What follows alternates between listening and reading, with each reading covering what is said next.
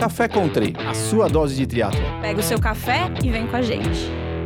Olá, pessoal, bem-vindos a mais um Café com Tri. Eu sou a Erika Magrice, estou aqui com o Wagner Espadoto, como sempre, que não quis fazer a abertura de hoje, que ele ia ficar muito emocionado.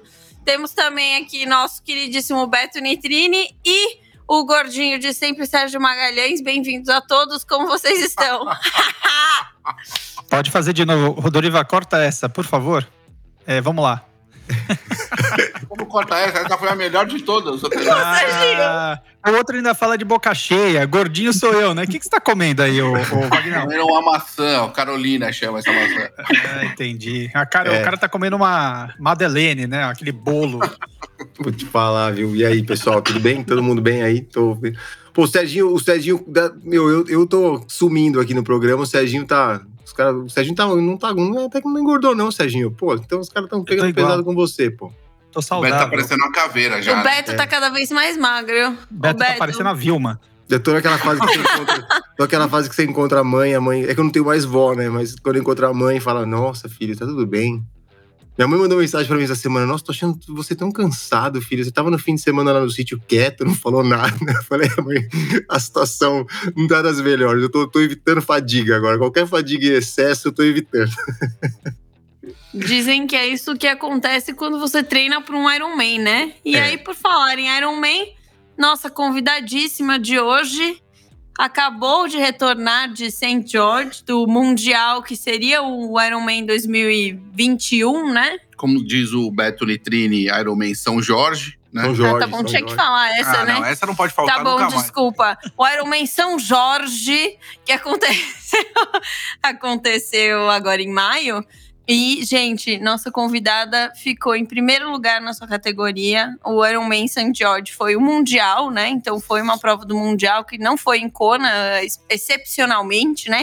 Mas ela vai contar aqui pra gente que a prova foi tão dura quanto Kona, possivelmente, apesar de ela ainda não ter feito Kona, vai chegar lá. E aí a gente traz ela pro Kona Reports depois.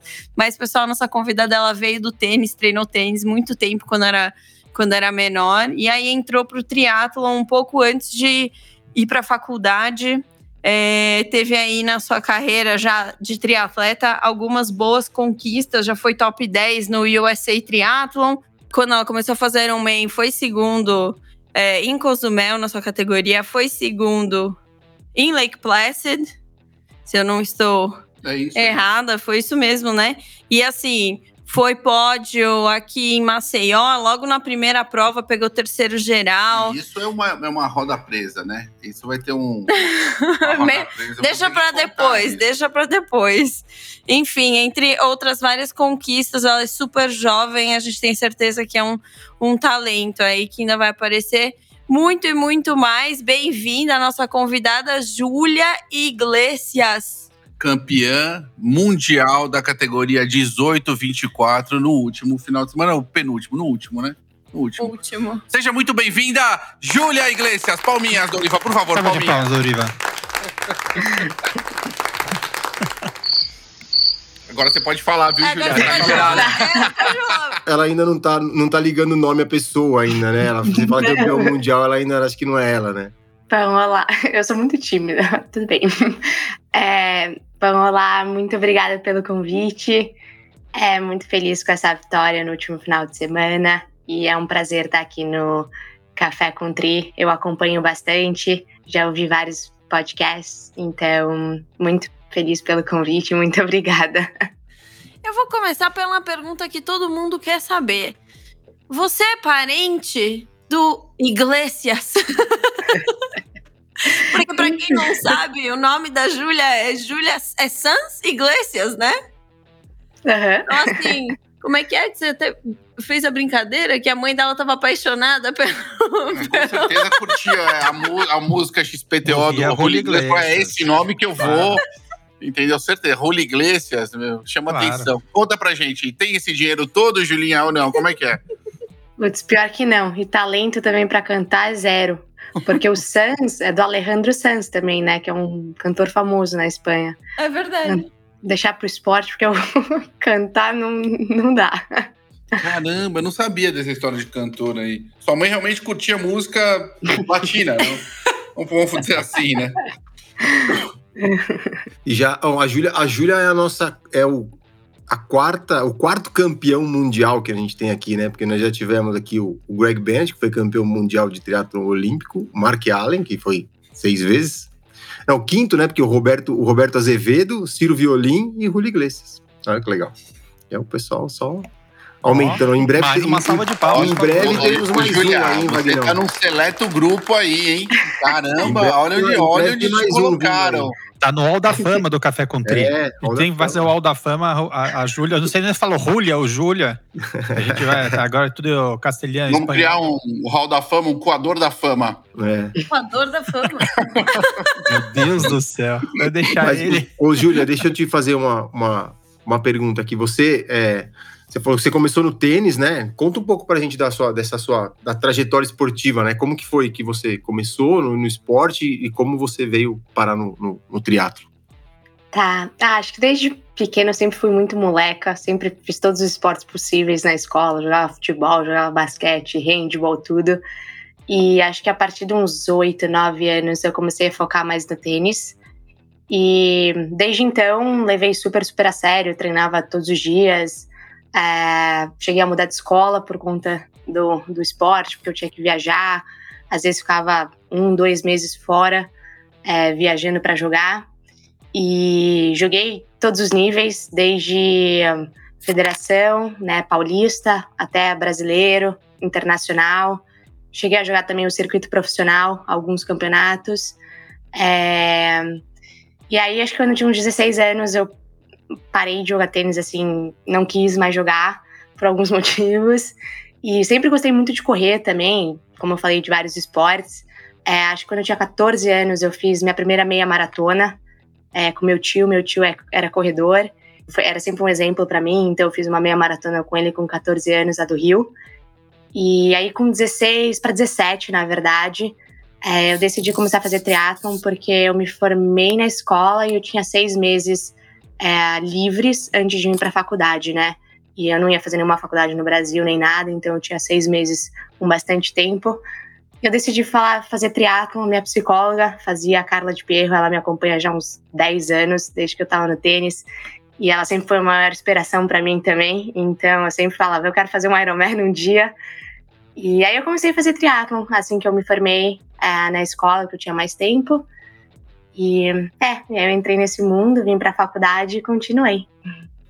Isso aí foi. Não, só pra, só pra me colocar aqui, que isso aí foi que ano? Porque eu fico olhando pra Júlia que eu acho que ela entrou na faculdade ano passado, né? Que eu já tô, já tô velho, eu olho pras pessoas, acho que as pessoas. todo mundo é jo- muito, tem muito jovem. Desculpa, que ano que foi isso, Júlia? Foi 2018, 2018. É, não faz 2018. tanto tempo assim, né? uns quatro anos. Você falou que seu tio te levou pra fazer a primeira meia maratona. Quando você tinha 14 anos, você teve outros exemplos de pessoas na família que faziam esporte assim também? Tipo, sua irmã? É, mais alguém da sua família era assim? Ou, ou o seu exemplo mais próximo de um, um atleta, né? Vamos dizer, era a Carla, por exemplo? Ou seu tio? É, não, minha mãe, meus, meu pai, nem meus irmãos, nenhum fazem nenhum esporte, ninguém, acho que só eu mesmo. Acho que era meu tio, meu tio não é de sangue, ele é casado com a minha tia. E, mas sempre foi assim um segundo pai pra gente também.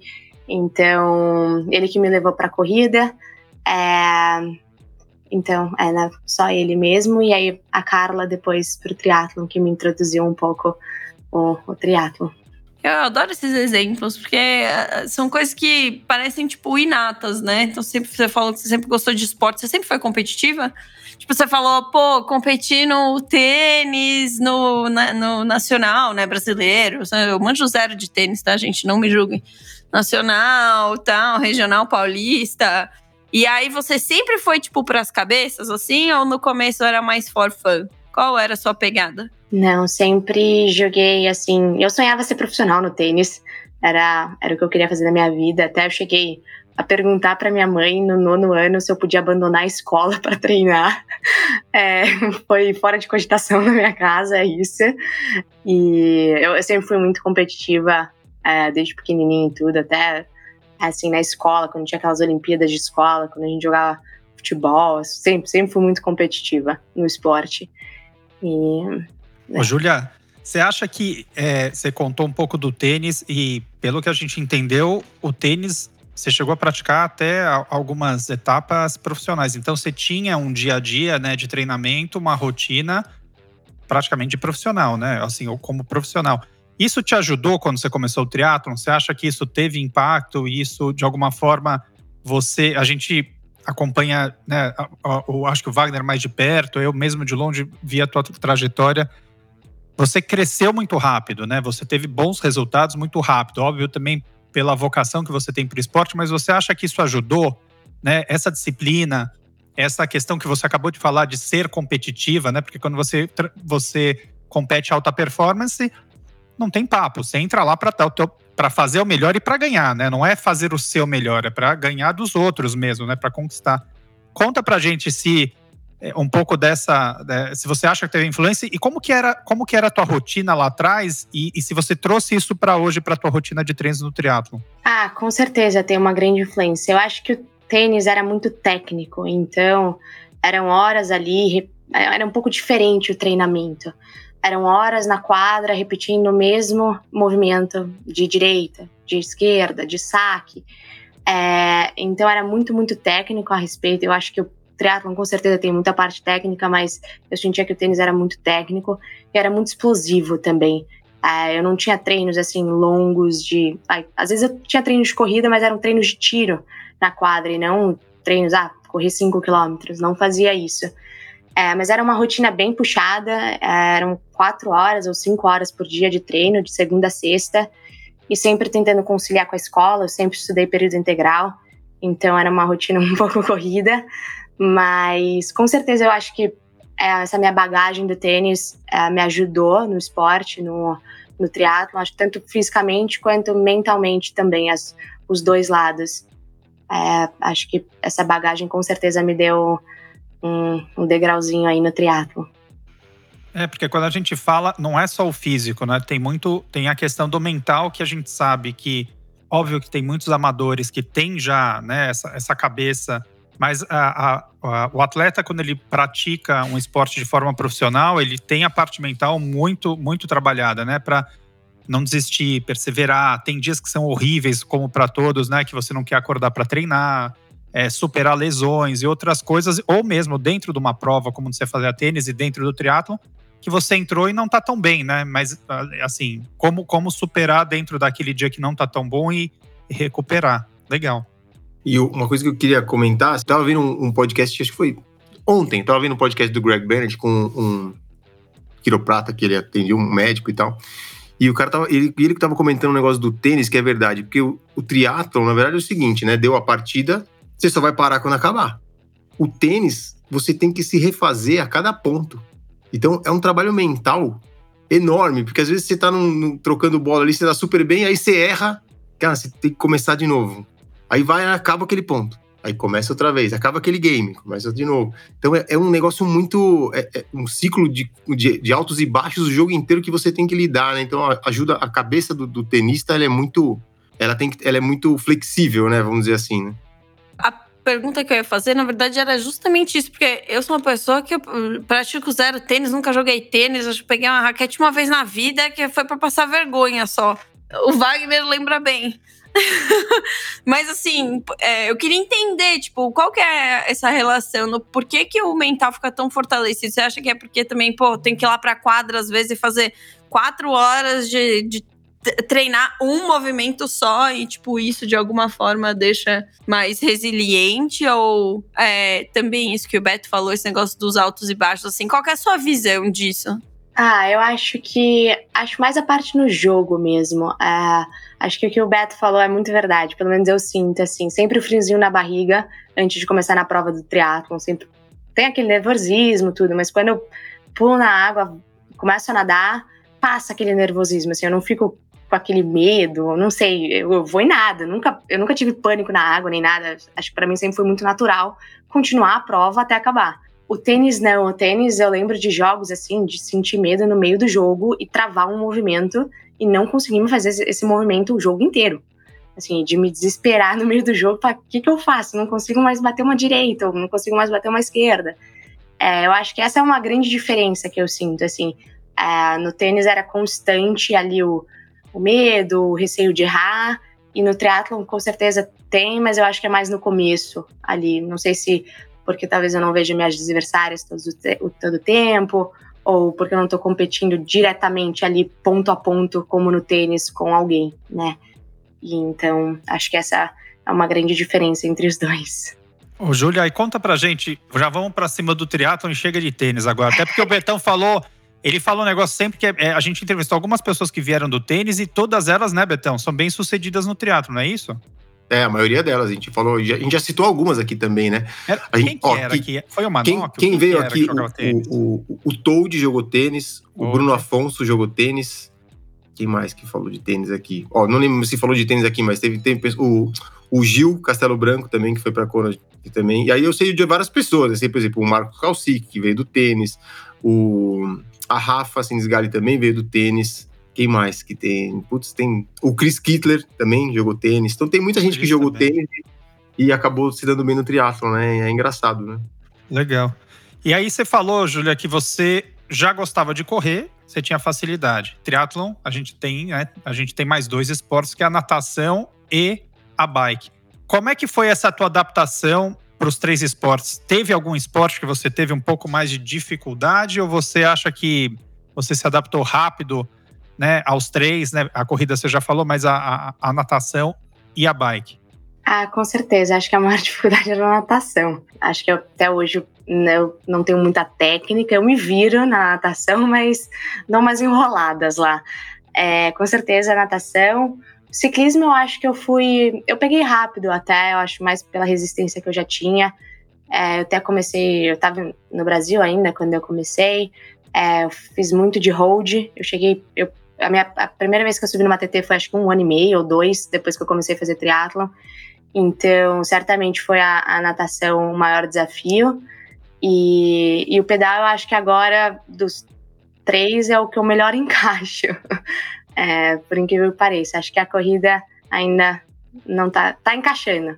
Tá no processo de encaixar. Não, só queria falar que, pelo amor de Deus, a pessoa fala que se vira na natação e nadar para pace de 1,35 no Ironman, tipo, eu não sei o que, que seria se ela, se ela não só se virasse, mas também nadasse, então, né? Porque se ela tá lá só debatendo. Se virar? O nada Wagner não se vira na natação, né, Wagner? Cadê ele falando, falando nisso? Tá aí? Eu, eu me virava bem na natação. Eu, eu tinha uma questão que eu tinha surfado durante muito tempo e aí eu tinha uma certa facilidade com águas abertas, assim, e me dedicava, né? Eu treinava ali minhas três, quatro vezes por semana, que era o meu pior esporte, e eu me dedicava à natação. Hum, Evidente que nunca, Hum, você não sabia, parafina, cara. Parafina no cabelo, tudo aquilo? Não, não, no pelo do peito, tudo. Você não sabe como é que é. É uma loucura. Falou até que tinha cabelo comprido pra mim em algum determinado é, momento. O nosso é, Medina do triatlo aí, ó lá. Você não sabe de muita coisa. Você não sabe de muita coisa. não, mas é sério. Então, quando eu entrava, quando eu entrava no mar ali, principalmente pra nadar, era muito engraçado, porque eu nadava lá na ribalque com os caras e eu nadava numa raia fraca, né? Nadava na segunda raia ali, na terceira no máximo. E quando eu chegava na prova, eu saía muito perto dos caras que nadavam na melhor raia. E eles não entendiam muito bem isso, o que acontecia. Mas essas são outras questões, e eu acho que aí sim é um pouco mais se virar, né? E de, se dedicar também. Você nada bem, Júlia. Você não. Para uma natação feminina, né? Pensa, Lake Placid, se não me engano, você saiu para 58, né? Essa natação que tava mais lenta, você saiu para uma hora, uma hora e um. Então, assim, é, né? É bichona, é bichona, é bichona, Serginho, é bichona. É, a gente treina bastante natação também, né? Eu nado quatro. Nada quatro, cinco, cinco vezes por semana. Ah, eu nado é bastante. É. E hoje, é, você, quando você começou no, no, no, do começo do triatlo, né? Que você, você já começou fazendo provas longas ou você começou nas provas curtas?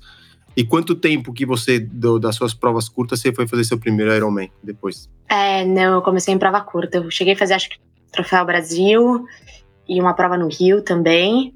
Acho que era um sprint olímpico, pelo que eu me lembre. Aí acho que um ano e meio depois que eu comecei no triatlon, eu fiz meu primeiro meio Ironman, que foi em Maceió. E aí eu migrei, fiz o meu primeiro full ano passado. Então acho que depois de dois anos e meio, três no esporte, pode ser? É. Uhum. Peraí. Que foi no, aonde no... você fez? Foi foi Lake Placid. Lake Placid. Uhum. É, aqui nos Estados Unidos. Ô Ju, você no, no meio de Maceió, você, cl você classificou para o Mundial de meio? Classifiquei. Que não aconteceu ainda, que tá sendo postergado. Não aconteceu. Tá sendo postergado. Vai ser postergado para ano que vem de novo, meu. A pessoa fez o Mundial de Ironman antes do Mundial de 73. É sensacional. E aí, vamos então falar, né, Serginho? Como é que foi essa sua entrada pro Ironman? O, o full mesmo, assim. Você que quis é, fazer um full ou você queria tipo mais classificar para Kona e por isso foi né é, enfim crescendo aí as distâncias? Tipo qual que foi a, o drive? Ah com certeza foi a vaga de Kona. É o nosso primeiro objetivo era Kona. Eu, eu acho que eu ia largar em Florianópolis 2019 era o full que eu ia fazer visando Kona 2019 acabou sendo cancelado por conta do Covid e aí essa prova aqui de Lake Placid ia acontecer em 2020, porque Florianópolis também não aconteceu em 2020. 2020 ou 2021? 2020. Você estava falando 2020? de. Você falou Floripa 2019, mas é Floripa isso. 2020. Isso. 2020, então Lake Placid 2021. A gente estava totalmente visando é, Kona, é, era mais. O foco era totalmente em Kona. É, nessa primeira prova, a gente achou que a gente tinha bastante chances na categoria mas infelizmente eu fui ultrapassada no quilômetro 32 ou 36? 32, não lembro. 32. 32. então, é, aí não deu certo. Mas aconteceu uma coisa muito engraçada nessa prova, não sei se eu comentei com vocês, que foi o seguinte: nós normalmente fazemos um scout, é isso que fala, de todas as atletas que estão na prova na categoria, daqueles atletas que estão para classificar para saber em que momento que o nosso atleta vai sair da água, em, aonde que vai passar no ciclismo ou não, qual que é o, o pace possivelmente que meu atleta tem que estar tá correndo e a diferença desse pace para que meu atleta passe essa outra atleta na corrida e tal. E nós não tínhamos encontrado, é, ela ficou em segundo lugar, a primeira colocada, nós não tínhamos encontrado ela no start list. Nós não vimos a menina, não, não tinha é nome. Não, tinha, não é que não tinha encontrado, não estava no é, start não estava, list. Não Até estava.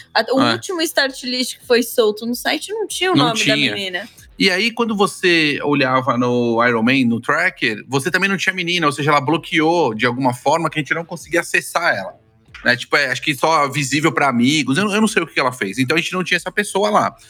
Bom, começou a prova e aí a gente sabia que a Júlia ia sair mais, muito bem em primeiro ali da água e tal. Só que saiu uma menina na frente dela, com seis minutos, eu acho, na frente dela, cinco minutos. Falou, mas da onde saiu essa menina?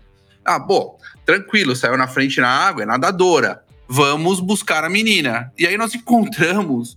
A menina já tinha sido campeã em track and field nos Estados Unidos, campeã da milha não sei da onde.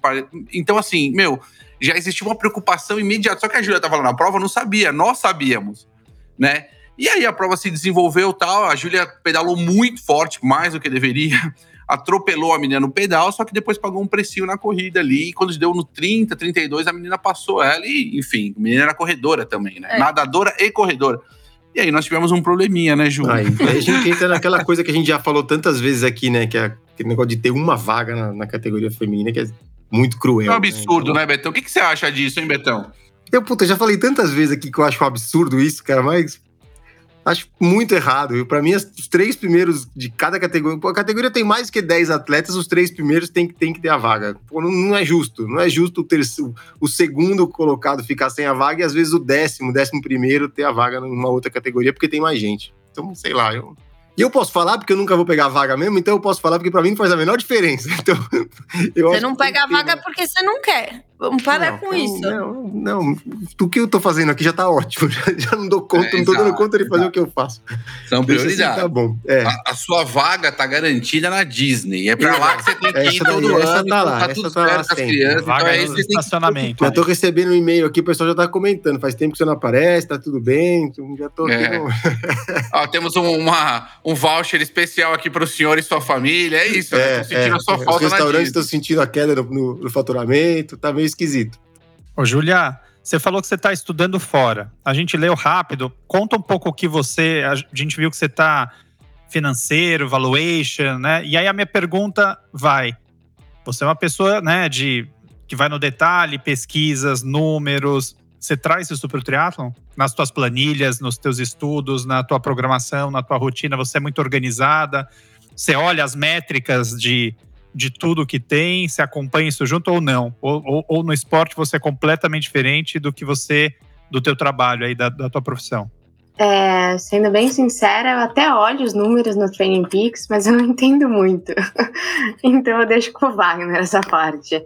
É, eu dou uma olhada, às vezes eu pergunto, mas é, não é uma coisa que eu tô assim todo dia olhando ou fico muito fissurada. Então acho que é uma coisa mais assim que natural aí, eu deixo pro Wagner tocar a minha planilha. Ô, Júlia, e você se classificou para o Ironman de St. George, você se classificou quando? No, no, nesse, no Ironman de Lake Placid? É. Não, então, a gente não classificou para Lake Placid. Ah, verdade, não classificou, é... falar, né? A gente pensa. Ô, Beto, lá ainda. Iron Man Lake Placid classificando. Pra...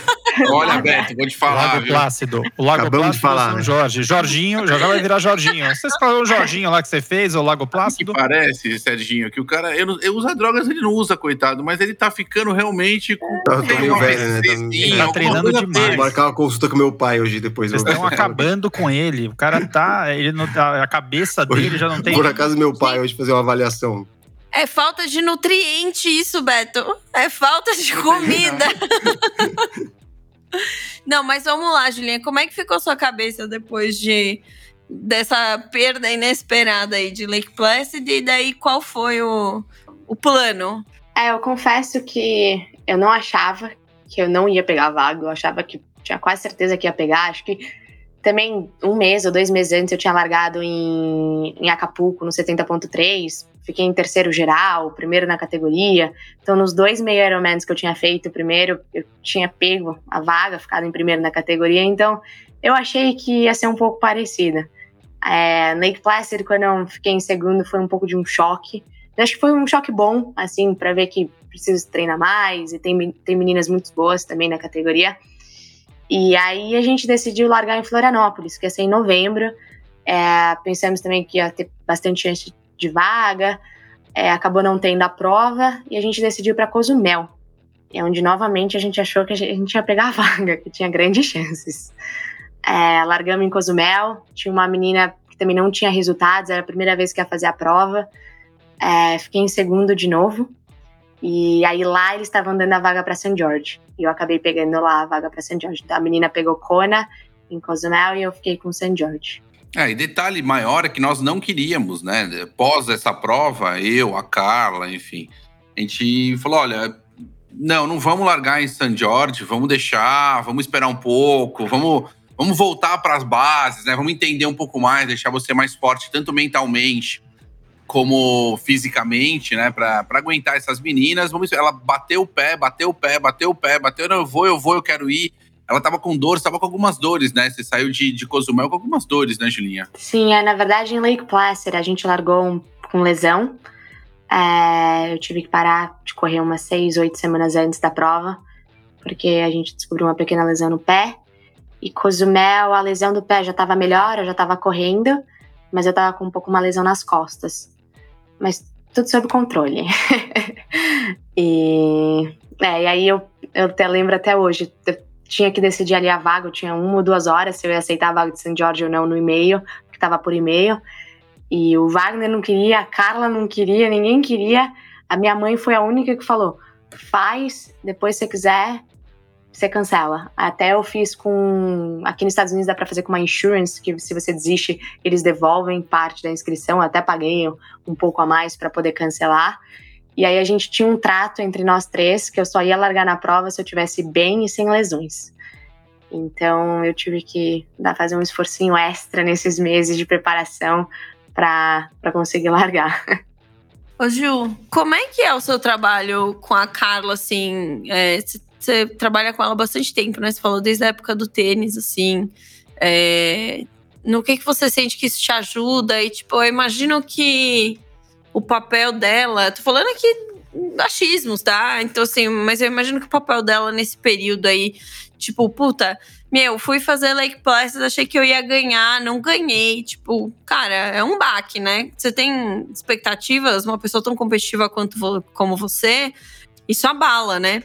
E aí depois Cozumel, a mesma coisa, tipo, é, eu sinto que deve ter sido muito difícil no seu psicológico, assim. Conta um pouquinho, se você puder, desse seu trabalho com a Carla e, enfim. Ah, com certeza. Foi, foi um baque, mas acho que foi um baque bom. Eu aprendi bastante nas duas provas. Acho que aprendi a valorizar mas também a minha categoria.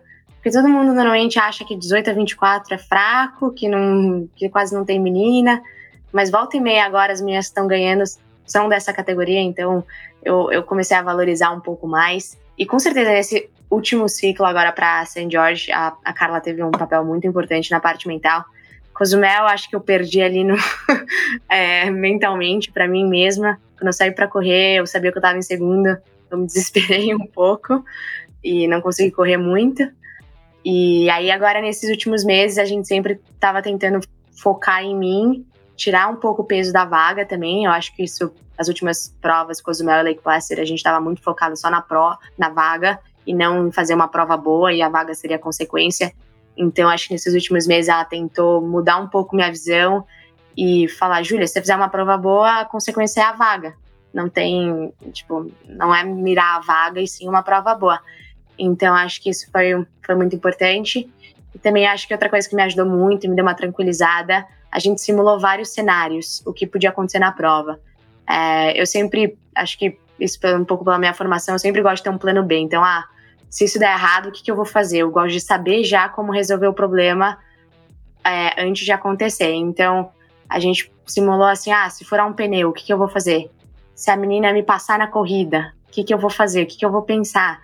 Ah, se eu perder uma garrafinha na, no meio do pedal e ficar sem a minha nutrição, o que, que eu vou fazer? Então, a gente simulou vários cenários, assim, para me deixar mais confortável, mais tranquila, como se estivesse no controle se alguma coisa saísse fora. É, do controle, né? Nesse ciclo, né, depois que vocês que você conseguiu a vaga, como que foi, como que foi a, a, preparação, né? Quantas horas por semana você você treinou? Você costuma treinar mais indoor, mais outdoor aí? Eu, eu não, não, sei como é que tá. Agora não tá frio, né? Mas sei que é frio aí, né? Onde você tá. Então, como que é aí a, a sua rotina para na preparação para esses treinos? Faz a musculação? Tudo, o que que você faz? Qual é o, o plano que o Wagner nosso malvado favorito, que ele, ele faz com você também aquela planilha que ele manda assim, tipo, duvido que ela vai conseguir fazer. E comigo ele faz assim, ele manda e fala, ele não vai conseguir fazer nem a pau. Tenho certeza que ele não vai fazer. Aí eu faço só para provar o contrário. ah, com certeza. Em relação a treinos, é praticamente tudo indoor. Eu até brinco com o Wagner, eu sou rainha do rolo, sou rainha da esteira. E eu adoro, eu aprendi a gostar. Até nesse ciclo, acho que eu fiz duas, três vezes, seis horas e meia no rolo, no pedal não me incomodo, já aprendi a gostar. Só não pode ser treino contínuo, tem que ser treino com intervalados, que aí passa rápido. É... Então, acho que nesse ciclo, com certeza, eu treinei mais, acho que por, por conta das lesões também. Antes eu não estava podendo correr muito, então a gente tinha que diminuir um pouco o volume na corrida. Esse ciclo, acho que foi o primeiro que a gente fez bem redondo, assim, com o volume ideal para Iron, que eu, eu, imagino que seja. É, acho que nas últimas três, quatro semanas pré-prova, antes de começar a diminuir o volume, a gente fez tipo, de 20 a 25 horas semanais. É, foi um volume bem alto, é, principalmente com longa transição. E, e aí tudo indoor, como eu falei, por conta do frio, eu tava super frio aqui. Eu tive uma semana que eu tive um camp, é, que eu fui com o pessoal da, da faculdade, com o time de triatlon daqui viajar, e a gente foi para Asheville, que é uma cidade, assim, tem várias subidas, montanhas, e foi super legal. Acho que lá foi muito bom para eu sair é, e pedalar na rua. Mas fora isso, totalmente indoor. A corrida, quando dava mais, eu saía. Mas pedal. Aqui onde eu moro também é tudo plano, só tem vento, frio. Eu preferia fazer indoor. Então, praticamente tudo indoor. E a gente simulou, a gente conseguiu simular o percurso de St. George indoor. O Wagner me mandou uns treinos com a primeira metade mais fraca, porque a primeira metade da prova tinha menos altimetria, e a segunda parte da prova mais forte, por conta da altimetria. Então, é. E, aí, só, e o indoor, assim, só para uma, uma questão assim, você também é mais por causa do frio ou por, pela questão de, sei lá, segurança, de você sair sozinha? Porque eu sei que aqui no Brasil a, gente tem muitas das meninas aqui, a gente, até a gente, né? Mas as meninas têm mais dificuldade de sair para correr sozinha, para pedalar sozinha, porque a gente, infelizmente, tem alguns problemas ainda para as mulheres, né? Que participam, que praticam esportes ou que ficam na rua é, então, não sei aí se você tem esse mesmo tipo de problema ou mais uma questão de clima mesmo. Acho que os dois, na é, né? verdade. Né? Eu acho que mais o medo da segurança não é nem esse. Esse aqui, aqui eu me sinto super confortável. Uhum. É mais o medo de cair mesmo. O Wagner brinca comigo é. que toda vez que eu saio de bicicleta eu caio. é, acho que por, justamente por treinar muito indoor eu não tenho muita técnica. um mês antes de St. George, eu estava numa prova é, competindo pela faculdade. A gente estava num mixed relay e eu tomei um tombo na bicicleta e me, deu um, me deixou um pouco assustada. Assim, antes da prova, eu fiquei com alguns machucados. Então, desde então, eu não queria arriscar sair na rua, porque se eu caísse ia ser. ia piorar, né? Então, tava ali me cuidando. Eu acho que mais não é a segurança, a segurança de eu não cair, mais do que a segurança de perigoso mesmo. Entendi. É, a gente, fala, até, a gente até comentou isso. Quando teve na, no auge da pandemia, que a gente só pedalava indoor, a primeira vez que eu fui para Romeiros depois da, da pandemia, acho que eu errei umas três curvas na freada, assim. Puta, quase fui parar no, no, no meio do mato lá, porque você perde totalmente essa noção, né, de, de tempo de, de reação e tudo, né? Ô, Júlia, teve alguma prepara preparação nos dias que antecedem a prova, lá quando você já estava, alguma, alguma questão mental? Teve, uh, além dessa aclimatação, dos, dos treinos que físicos, teve, teve alguma, alguma experiência desse tipo? Ah, sim. Eu cheguei a trocar mensagem com a minha psicóloga e lá também, um dia antes da prova, eu e o Wagner, a gente fez uma visualização Visualização, conta um pouco como que é isso aí, essa visualização. Vocês ficaram é, tá. chamando a entidade? O que, que é? é? é? Aquela coisa, baixou, baixou o santo? O que, que é, Vagnão? Você tá Wagner se vestiu agora. de branco. Acabou com o velho. Lá, meu. lá em São Jorge? Veio o seu Jorge, né? Baixou o seu Jorge lá. Veio o seu Jorge. O que, que é? Conta como que é isso. Ah, pelo que eu me. Não, eu me lembro. Tá Pelo que eu me lembro, tem um negócio. Esse povo tá Você tudo que... fumando maconha nesse programa. Você é o Beto, marcou, né, a Júlia. Você vê que foi marcante, né? O trabalho que nós fizemos. Você hipnotizou a Júlia? ô, ô, Wagner, o que que tá acontecendo, hein? Você hipnotizou? Eu trabalho assim agora. Hipnose. É o Wagner Mercato, né? Você hipnotize. É, a, primeiro a gente conversou, ele me perguntou como eu tava me sentindo, é, o que eu queria da prova, das meninas, eu o que eu esperava da prova, o que eu já sabia o que ia acontecer na prova. Eu acho que a gente acertou bem nessa conversa. Eu falei, eu não vou sair em primeiro da água, vão sair na minha frente. No pedal, eu acho que eu tenho grandes chances de entregar em primeiro ou segundo. E eu acho que a prova vai ser decisiva na corrida. E a gente bateu um bate-papo, assim, no é, primeiro, acho que uns 20, 30 minutos, conversando, assim, mas como eu tava me sentindo. E aí depois ele pediu para eu fechar o olho e aí realmente era uma visualização. Ele foi narrando a prova, como assim: ah, você acordou, você foi tomar café da manhã. Aí foi narrando passo a passo da prova. Depois foi na natação, tô me sentindo na água, é, passei é, 1.900 metros na água. Ah, concluí a natação, tô na T1 agora. E tudo isso eu visualizando a prova. E em vários momentos, isso, tanto na visualização depois na prova em si, ele comentava: ah, hoje o dia é meu, como se fosse para eu pensar isso. Hoje o dia é meu. E ninguém, assim, dá uma energia, né? Então, várias vezes na visualização ele usou essa frase e no dia da prova também. Então, a visualização basicamente foi isso: foi é, eu visualizando a prova até chegar à linha de chegada. A gente foi passo a passo. Você imaginou isso já do Wagner? Não. Vocês nunca pensaram isso na vida de vocês, que o Wagner tem você, um Você anda muito sensível, Wagner. Depois você teve, você teve o chimbinho. Tô a, sensível, a, a, a Erika mudou sua vida. Você tá um cara mais sensível, mais, né? Eu tô a gostando mudou dessa muito parte. minha vida. Minha conta é. diminuiu pela metade é, do banco. Mas é legal esse negócio de, de visualizar. O Wagner, agora é sério, conta pra gente um pouco dessa, dessa técnica, enfim, é, de onde você tirou isso, onde você aprendeu e, e, como que isso funciona na cabeça do atleta? Sério, vai, pra gente entender. É, eu, é o seguinte, olha que engraçado, em 2007 eu passei com a Carla, a mesma Carla que é psicóloga da Júlia, porque eu ia fazer o Ironman. E ela fez um trabalho de visualização em que eu tinha que escrever toda a prova. E isso eu achei muito interessante, porque você repassava diversos pontos da prova e ficava um pouco enraizado, né? O que você tinha que fazer, as sequências, né? E eu, depois desse momento, eu comecei é, com alguns atletas, às vezes em grupo, muitas vezes, ou mesmo individual, como eu fiz com a Júlia, comecei a fazer isso. Então, às vezes a gente demora muito tempo fazendo uma visualização que você tem todo o passo a passo realmente. Olha, você pisou na areia, sente a temperatura da areia, você entrou na água, sente a temperatura. Então você começa a repassar anteriormente tudo que esse atleta no dia seguinte ou, ou ali na frente ou nos dias seguintes vai executar. Isso tem um fator de, primeiro que ele, o atleta ele, ele vai escrever tudo que ele vai fazer, então ele já vai num primeiro momento memorizar isso. Quando ele começa a experimentar essas sensações, ele já vivenciou isso. Então aquilo não é novo para ele. Né? Então, por exemplo, o que a Júlia comentou que nós já sabíamos que a menina ia sair na frente, nós já sabíamos. Então, se eu sei que eu tenho uma menina na minha frente, eu já sei, tá ótimo, eu, eu já incorporei aquilo, eu não tô sofrendo porque a menina tá na frente. Né? Nós tínhamos todo esse passo a passo. Inclusive, quando a Júlia chegou, ela não contou essa parte, ela ela passou, a gente estava acompanhando a menina, no primeira, primeiro terço da prova, a Júlia manteve a mesma distância da menina, o mesmo tempo. Aonde ela começou a trabalhar mais foi na subida. Onde ela pegou a menina foi na subida. Por quê? Porque eu olhava a menina, o corpo da menina me parecia um pouquinho mais forte. A menina não era gorda, tá? Não era nada disso, mas ela me parecia um pouco mais forte. E na minha cabeça, como era uma prova com subidas, essa menina ia sofrer mais nas subidas, comparada com a Júlia. Né? E elas tinham um perfil em termos de natação, a menina dava melhor. Pedal e corrida era muito parecido. Então nós tínhamos que pedalar um pouco melhor, né? E, e, foi onde a Júlia alcançou a menina. Ela pegou a menina, a menina depois passou ela novamente. E aí, basicamente, nós chegamos na transição 30 segundos atrás.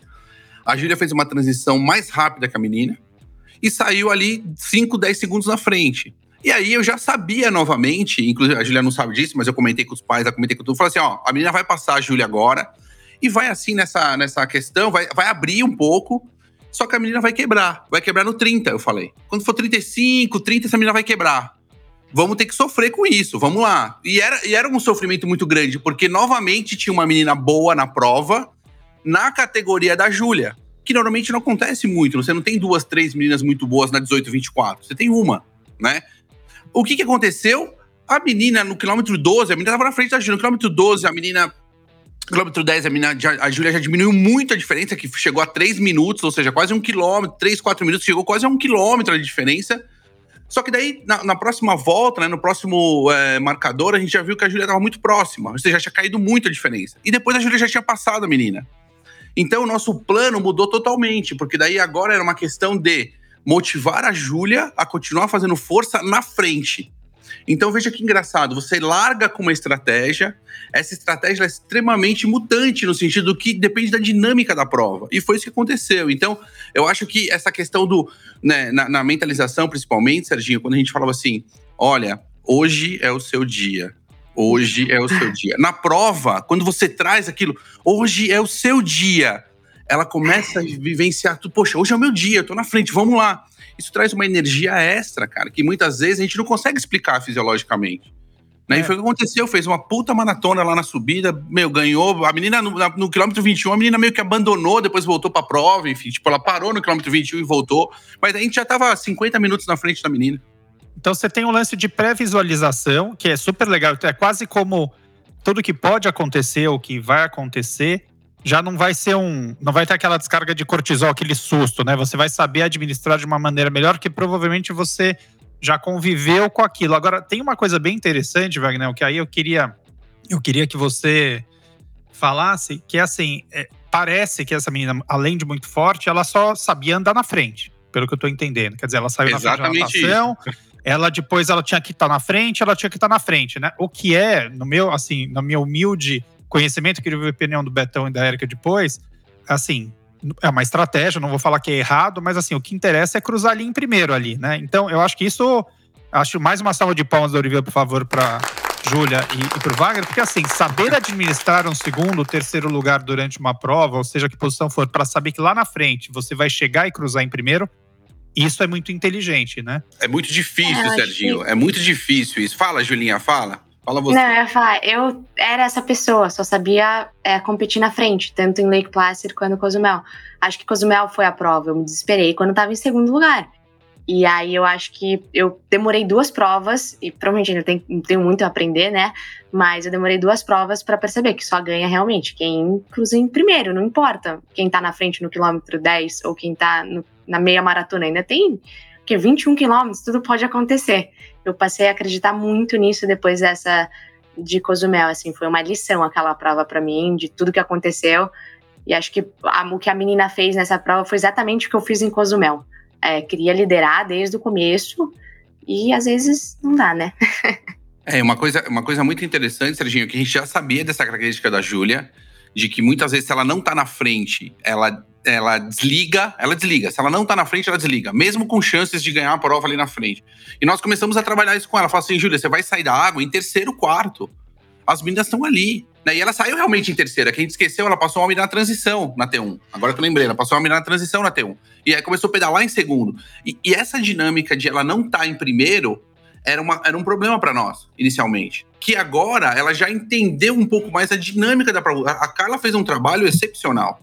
Aí quando ela me contou depois o que a Carla fez referente a fazer as visualizações das possíveis situações, ó, se você estiver em primeiro, como é que você vai reagir? Bom, você tá em segundo, a menina na sua frente aqui, uma menina na sua frente. Você entendeu? Então isso deu uma força para ela e então foi muito mais fácil gerenciar essa prova. E tinha uma questão também que se ela chorasse dessa vez na prova, eu ia, eu ia espancar, eu ia fazer o padre irlandês, né, que Cozumel ela começou lá, ai, ai, eu, eu ia fazer o padre irlandês, e ela fala, sai, sai, sai, sai, sai daqui, vamos parar. Né? E, e, tem a história do Lionel, né? É, não, que eu lembrei que o Wagner, que meu, essa prova foi a prova da superação. Para quem não assistiu o profissional, eu sugiro assistir, pelo menos ali o final. Lionel Sanders saiu é, do pedal em sei lá décimo, qual décimo posição. Décimo, é, eu ia falar 14, mas saiu lá atrás. O cara saiu do pedal no profissional em 14. Quem diria quem apostaria que esse cara chegou em segundo? Esse cara, o Lionel, passou o, o, segundo, o segundo colocado, né? Porque ele estava em terceiro, ele passou o segundo colocado metros. nos metros finais. A gente viu eles chegando. Chegou um, daqui a pouco. E, e ele estava cansado. E aí, daqui a pouco, meu, chegou o Lionel. E a cara dele, assim, é, aquele assim, never give up, sabe? Você vê que ele é o cara do never give up mesmo, assim. É tipo faca nos dentes, o cara, meu, aquela cara de sofrência, assim. E o cara, ele passou de terceiro, ele ficou em segundo no, no Mundial, enfim, alguns minutos atrás do Blumenfeld, mas, cara, ele deu o melhor dele. E aí, de novo, o Iron Man, nunca fiz, né, gente? Mas do que todo mundo fala, é tipo, não desista até a linha de chegada até os últimos metros. Tipo, não desista, é um dia longo, né? Não pode desistir de você, são altos e baixos. Prova de meia Ironman também é assim, né? É alto e baixo o tempo todo roller coaster. Então, meu, essa parte também muita coisa. Tem muita gente que toma sopa até, né, Betão? É. Tem muita gente que toma sopa, né? o Betão, Betão faz questão de tomar sopa pela é. idade, né? É mentalização no, a mentalização do Beto é não, quando Betão não toma sopa. O Betão chega sem flash. O Betão ele chega no dia ainda. É, não, sempre é. chegar de dia. É a meta é sempre chegar pelo menos de dia, né? Mas não, o, o Ciro Violim falou aqui, né, que o Ironman é uma prova que é feita para dar errado, né? Você tem que estar tá pronto para saber responder quando, quando a coisa der errado. E vai dar errado. Em algum momento vai, vai aparecer que vai dar tudo errado e você tem que estar tá ali pronto para responder. Eu acho muito legal esse trabalho de, de visualização.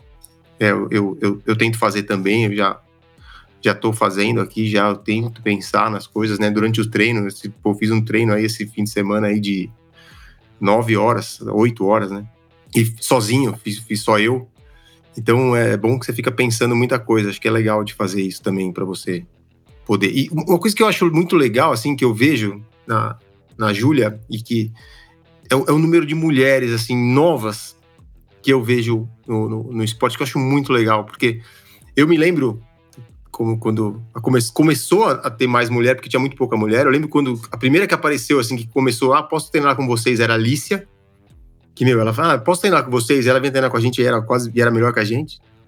Depois foi a Ariane que apareceu também, começou a treinar com a gente o um tempo também, e aí despontou. Cara, e hoje tem, hoje a gente tem aí a, a, a, a Júlia, tem a Cissa, tem a Carla, tem a Marina, tem a Mireia, tem a Fernanda Palma, tem a Patrícia Mendes, que fez uma prova sensacional lá em, em, Floripa também. Então tem umas meninas muito fortes. Na Fabrini, que a gente a entrevistou. Fabrini, que entrevistou aqui também. Então tem umas meninas muito fortes, cara. E, muito. E, e que, como a gente falou até no episódio com o Emerson, cara, as, as meninas, elas aproveitam o potencial delas de forma muito melhor que os homens, porque elas sabem treinar, né? E a gente vê esse tipo de coisa que o Wagner tava falando aqui com a com, com a Júlia, né? De, pô, você saber. Tenho certeza, tenho certeza que se ela fosse, se fosse um homem, quando ela, ia querer passar. Entendeu? E não ia segurar. Ia, ia ter, ah, não, pô, fulano me passou, vou ter que passar de volta. E a, a gente vê isso, né? As, aí, as meninas, né? Às vezes as meninas passam a gente na ciclovia, tem um monte de cara que vai atrás, não, não, não pode me passar. Deixa passar, qual o problema? Eu já, eu já engoli esse ego faz tempo, né? Insuportável isso. eu já engoli esse ego faz tempo. Mas eu acho muito legal, cara. Eu acho, eu acho, sou defensor da participação feminina em todos os esportes, em todos os segmentos. Então, eu acho super legal ter mais mulher fazendo esporte. Agora eu vou fazer uma pergunta polêmica aqui. A Wagner tá aí também? Você já foi atleta profissional de tênis, já jogou circuito e o triatlon? Tem chance de virar profissional ou não? Porque você já tá no estágio aí, assim, campeã do mundo, assim, é, você, você é nova. Treinando no time da faculdade. Treinando né? há pouco tempo, quer dizer, é, é, assim, se, se investir e se, né, a gente tem, temos chance disso ou não? Acho que uma coisa é minha vontade, com certeza, assim, eu teria vontade de tentar, mas acho que agora é, eu me formo, eu tô. Eu, felizmente eu tenho uma oferta de trabalho, que acho muito difícil rejeitar agora. É, então, acho que eu, agora eu preciso focar um pouco no trabalho, né? Vou começar a trabalhar e vou fazer Kona, tô super animada também.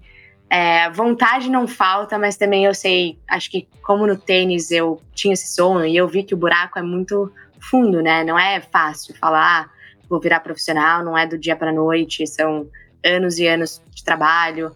É, e acho que tem uma parte aí também, um custo muito alto, né? Alguém teria que ter alguém assim nesse sonho junto me. Ah, o Café com Tri patrocina. o Café Wagner, o Espadoto aí patrocina. A gente arranja, patrocina. Mas o, o, Brasil precisa de novos ídolos profissionais, não é, Wagner? A gente precisa de novas Fernanda Kellers aí, Betão. O que, que você acha disso? É, é nós precisamos é, muito disso. Eu acho que já discutimos isso aqui mil vezes, que é a questão do esporte profissional, que é interessantíssimo, mas eu ainda tenho minhas ressalvas quando eu vejo uma atleta como a Júlia, que realmente tem potencial, mas que teria que como ela já pensou uma vez em largar os estudos para virar tenista profissional, teria que largar o trabalho para virar triatleta profissional. E aí existe uma questão que é a mãe, que aí dificulta a situação, entendeu? Porque é dinheiro, né, cara? Muitas vezes você falar para sua mãe hoje em dia que você foi estudar fora do país, se formou em Perdue e agora vai parar com tudo para virar atleta, é deve ser desesperador. Eu acho que a doutora não ia gostar muito. O que, que você acha, hein, Ju? É, não, eu acho que agora eu vou começar a trabalhar, é, vai ser um trabalho bem desafiador, né? Eu vou trabalhar em banco, então também não sei o quanto eu vou durar nesse trabalho, porque o esporte é muito importante para mim. É, eu acho que eu vou ano a ano, vou começar nesse trabalho, vou experimentar. Eu me vejo trabalhando em outras coisas também, com esporte, um trabalho talvez não me demande tanto igual esse que eu tô entrando agora. E ah, isso eu até, outro dia eu até mandei pro meu namorado um, um print de uma menina, eu não sei o nome dela. Engraçado, ela tem uma, uma trajetória assim, é, não parecida, né? Mas talvez seja parecida. Ela fez faculdade, ela foi pro mercado financeiro, ela fez MBA, né? Aí depois ela virou ciclista profissional e agora hoje em dia é triatleta profissional. Eu mandei para ele brincando, nossa, será se eu vou dar uma dessas, né? Mas acho que é muito dura também. Você pega essas meninas, a Lúcia, é, as meninas são muito fora da curva. Acho que desde pequenininha já nasceram assim com essa visão, a família, tudo visando o profissional, né? Então, mas não sei. Talvez. Ô, Gordinho, uma coisa que eu senti falta aqui. Nós falamos da, do dia anterior, da mentalização, mas não, ela não falou da prova dela, cara. Ela não contou a prova dela, que tá todo mundo querendo saber aqui. Eu sei, vocês sabem? Vocês não sabem. Conta, Júlia, conta em um minuto, dois minutos a sua prova pra gente, que a gente tá estourando o nosso tempo, mas a gente quer saber como é que foi. A gente já sabe do pré, conta, largou, entrou na água, conta pra gente como é que foi. E a sensação da chegada, né, de saber que você conseguiu. Vou ser rápida. É, eu larguei natação no pedal, fui pedalando, toda menina que eu passava, eu tentava ver o número, porque a gente tava todo número seguidinho, né? Eu, eu acho eu era 3633, a outra era 3634, enfim. E toda mulher que eu passava, eu tentava ver se eu tava passando alguma menina da minha categoria, mas não tava, não tava. Então no pedal não passei ninguém, mas não me senti bem no pedal, fiz um pedal até mais fraco do que o proposto, e normalmente o pedal é a minha parte mais forte. Mas tentei não me desesperar, até a Cissa Carvalho, ela, eu brinco que ela entra na minha mente, porque um dia eu perguntei para ela: o que, que você pensa no pedal? Você vai conseguir correr depois? Ela virou e falou assim: não, eu penso no pedal, correr é outros 500. Então eu tentei focar no pedal, tava cansada, não tava conseguindo fazer força, mas fiquei ali, tinha que entregar o pedal e não tentei não pensar na corrida, não, ah, tô com dor, tô cansada. Enfim, aí chegando na transição, o Wagner gritou para mim: "Você está a 30 segundos da menina". Entrei na transição, deixei minha bicicleta. Quando entrei na tenda ali para me trocar, a menina estava sentada no banco. Ah, não deu outra, deu uma causada ali na tenda. Eu comecei a falar: vamos, vamos, vamos, vamos. Fiz super rápido a transição e saí para correr. A menina viu eu passando ela. Aí, logo na corrida, assim, no primeiros dois, três minutos, a menina me passou. Quando ela me passou, acho que ali eu, eu fui bem forte mentalmente. é, eu falei: não vou atrás dela, porque se eu for atrás dela, eu vou quebrar. Eu tava num pace já de 5,10, 5,15 logo no começo da prova e já achava difícil eu conseguir segurar tudo isso até o final. É, e ela me passou, aí ela parou pra ir no banheiro, eu vi ela parando pra ir no banheiro, aí eu passei ela de novo, e de, mas depois logo em seguida ela me passou. E ela foi abrindo, abrindo vantagem, e eu tava assim, poxa, ela tava num pace de 4,40. E naquela hora eu pensei, ou ela vai quebrar, ou se ela fizer uma prova para 4,40, uma maratona, realmente mérito dela. Tipo, uma puta prova que ela fez, não tem nada que eu faça. Eu não corro uma maratona de Ironman ainda para 4,40. E eu sabia ali meus limites, né? Então eu pensei, vou ficar aqui no meu passinho, é, não desistir, é, não andar. Isso foi outra coisa que a Cissa colocou na minha cabeça, não anda, só anda na, nas transições. Enfim, aí foi fazendo a prova, e como o Wagner contou um pouco, no quilômetro 12 ela parou, eu vi ela, ela olhou para mim e falou: Ah, tô vendo tudo preto, vou desistir. E nessa hora até o Wagner brigou comigo depois que eu contei, eu virei para ela e falei, não, vem comigo, é, vamos, vem comigo. Tentei puxar ela, aí ela me perguntou, ah, você tem vaga de Kona? Eu falei, não, ela falou também que não tinha. Aí eu até brinquei com ela, ah, vem comigo, a gente decide nos últimos 100 metros. não sei o que tava na minha é cabeça. É possível uma coisa dessa, ela. Beto? Beto, me explica se isso é possível, Beto. Continua, Júlia, continua. Não, enfim, aí eu fui, aí ela ficou para trás depois, aí eu fui tomando corpo, assim, abrindo, abrindo vantagem. É, nem o Wagner, nem meu namorado que tava um pouco cronometrando, eu perguntava para eles o quanto eu tava na frente, eles não queriam me falar, acho que para justamente eu não relaxar. Então, na minha cabeça era correr a prova inteira e terminar a minha prova. E eu sempre tava com receio, né? Eu pensava assim, não vou andar porque essa menina pode estar atrás de mim. E se ela voltar a correr na preço de 4,40, ela me passa. Ainda faltava 30 quilômetros. Então eu falei, não posso parar de correr. Aí eu fui abrindo, aí na última volta eu vi que eu tinha abrido uma, uma baita vantagem dela. É, até tinha uma subida ali que eu me dei ao luxo de caminhar na subida. E, e, aí eu sabia que eu ia cruzar em primeiro, porque eu tinha visto ela, que ela estava bem atrás. E, e aí nos últimos metros, até uma brasileira, a Cris, ela me passou correndo e falou: vem, vamos cruzar juntas. Então eu dei aquele gás final. E naquele momento acho que eu tava. Fiquei muito, muito feliz. É, acho que a gente não, so, não, não imaginava que eu ia ganhar a prova, ainda mais pegar a vaga de Kona, então acho que foi ali tudo uma consequência de uma prova bem redonda. Acho que eu fiz tudo bem certinho. Principalmente na corrida eu fiquei muito feliz, foi a primeira maratona que eu não andei e que eu consegui ficar firme o tempo inteiro. E aí, quando eu cruzei a linha de chegada, foi, nah, foi, foi, muito bom, fiquei muito, muito feliz, comemorei, comemorei muito com todos e yeah, foi, foi uma baita prova, acho que foi, foi bem legal. Agora vamos para aquele momento, né? Que ela achou que ela ia escapar, que é o momento roda presa. Wagner, você quer puxar? Que você ama roda presa? É, eu, eu, o que eu tenho para falar é que se ela não contar, eu conto. Júlia, vamos lá. Momento roda presa.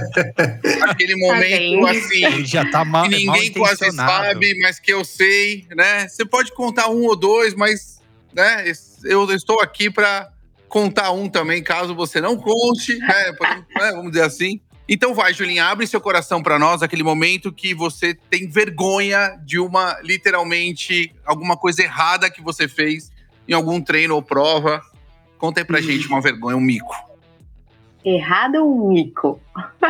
É, vamos falar mico, porque errada tá. são muitas, e são, são mais fracas que os micos. Vamos lá. Tá. É, certeza que se eu não contar isso, você vai contar, então. É, eu, eu não conto, eu não vou contar, eu não vou contar. Se você não contar, eu não conto. Bom, em Maceió, no meu primeiro meio Iron, eu tava ali, deixei a, entreguei a bike, tava em terceiro. É, eu sabia que eu tava em terceiro, mas sabia que as meninas estavam vindo atrás. Tava assim, sem noção. Nem sabia o que eu tinha feito no pedal, não tinha nem potencímetro, fiz a prova de hold. Enfim, feliz da vida ali no meu primeiro meio Iron. Saí para correr, passando mal, me sentindo fraca. Pedi sal para minha mãe. Ali eles me deram, continuei correndo. No quilômetro 7 me deu uma dor de barriga. Só que eu tava em terceiro. E a menina de trás, acho que era a Larissa até, tava dois ou três minutos atrás de mim. E eu vi que elas estavam correndo muito. Eu falei, ah, é, eu não vou parar pra ir no banheiro, não. Senão vou perder colocação e não vou subir no pódio para estourar champanhe. Porque você sobe até terceira, né? Aí eu segurei mais um pouco, mas chegando no quilômetro 14, não tava aguentando. Mas eu, eu, eu, não falei, não vou ao banheiro, senão eu vou perder e vou ficar em quarto. E eu quero subir no pódio, eu quero estourar aquela champanhe. Ainda mais no meu primeiro meio Iron, né? E um, aí eu acabei fazendo nas calças, o número 2, porque não foi muito bom. Esse é o concurso! e não só, né? Se fosse ficar ali na calça, tava tudo certo, mas acabou descendo pro tênis. Foi, foi um horror aquilo lá.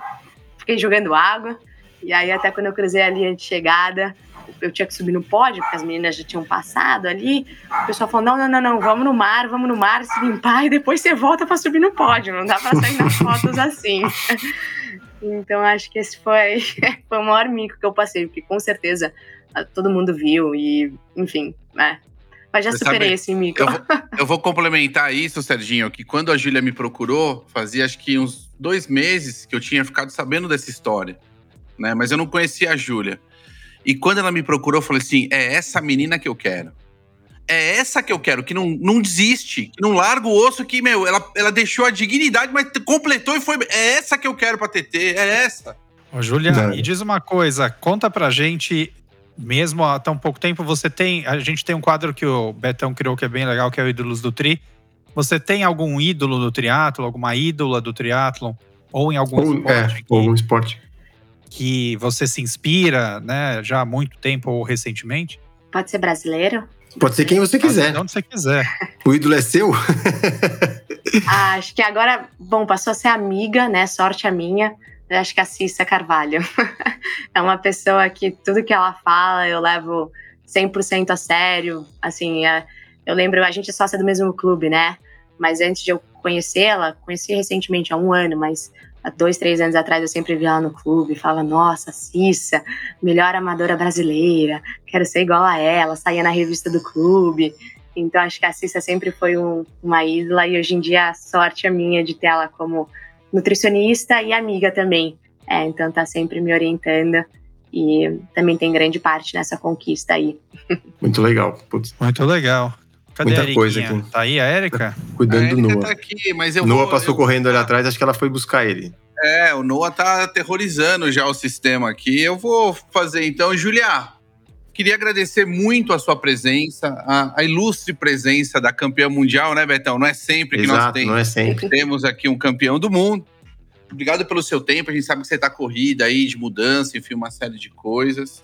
Você quer deixar alguma mensagem? Você quer deixar o seu contato no Instagram para as pessoas seguirem lá e você ficar extremamente mais famosa que sua vergonha toda aí que só a gente está vendo?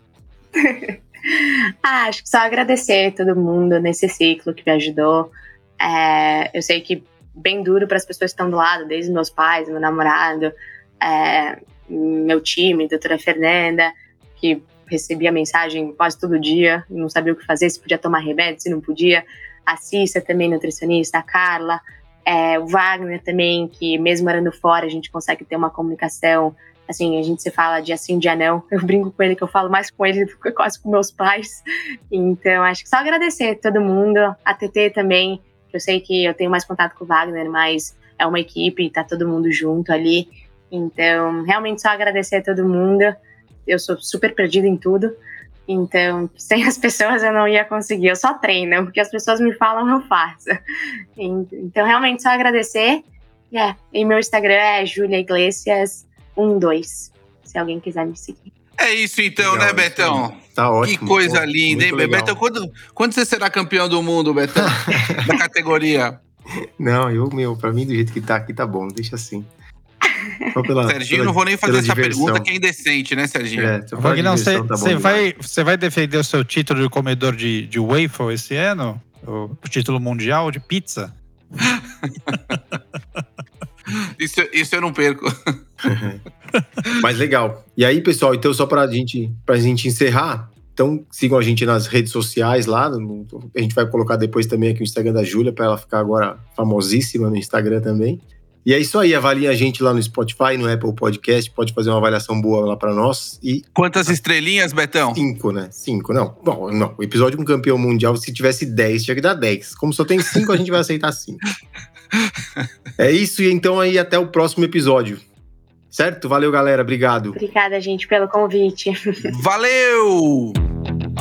Café Country, a sua dose de triatlo. Pega o seu café e vem com a gente.